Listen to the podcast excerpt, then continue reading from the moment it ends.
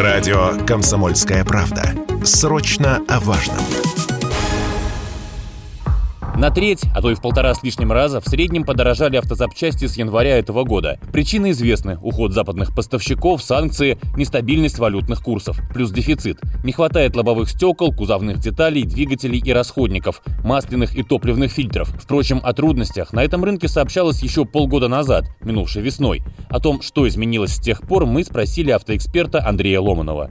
Еще там полгода назад были склады запчастей, которые были, ну, условно, пополнялись, по крайней мере, еще на тот момент. Сейчас же, к сожалению, параллельный импорт, он не дает возможности э, пополнять, скажем, запасы запчастей. Официальных поставок практически нет, они э, крайне скромные, и поэтому э, совершенно очевидно, что цены на определенные запасные части, они будут расти, если поставки не будут как-то налажены. А с другой стороны, у нас все-таки есть достаточно много аналогов, которые можно использовать при обслуживании обслуживании, ремонте автомобиля. Да, ничего там страшного нету. Ну, фильтр будет масляный или воздушный ходить там не 10 тысяч километров или 15, там, а 7. Вот его желательно просто будет раньше менять.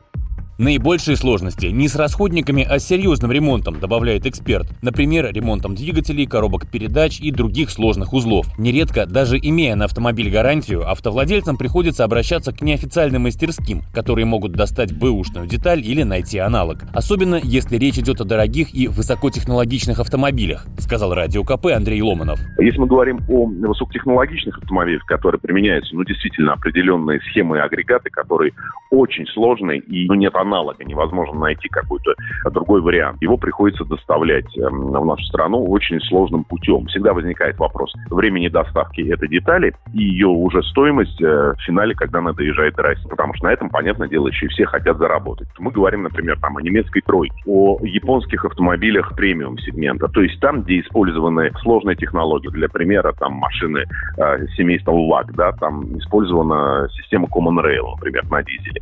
Вот, это очень сложно. Там 200 тысяч атмосфер. Ее не делают, например, в Поднебесной. Ее нельзя там заказать. Ну а для машин попроще еще с мая действует параллельный импорт. Из Китая, Тайваня, Южной Кореи, Индии, Турции. Оригинальных деталей там практически нет, отмечают эксперты. Василий Кондрашов, Радио КП.